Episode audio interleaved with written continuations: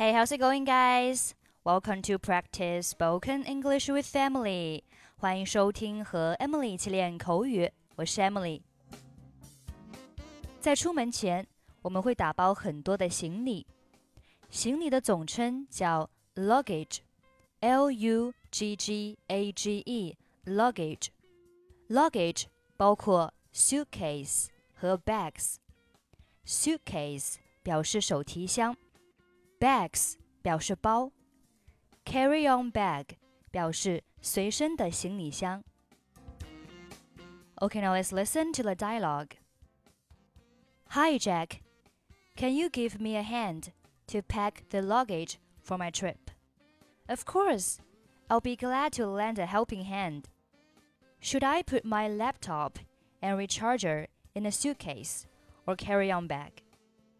You don't want to have to pay for excess baggage, so put them in your carry on bag. Will they make my hand luggage too heavy for me to carry? No way. You're strong enough. Great.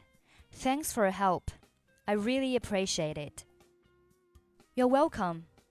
Don't hesitate to ask if you need any more help.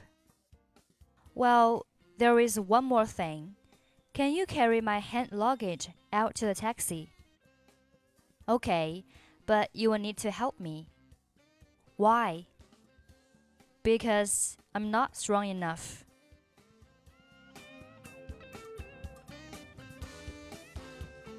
Okay, that's pretty much for today. 如果您想参与本期节目的跟读版本以及语音打分，欢迎您关注我们的微信公众号“英语主播 Emily”。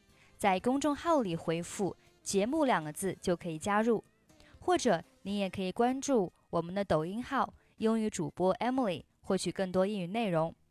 I'm Emily. I'll see you next time. Bye bye.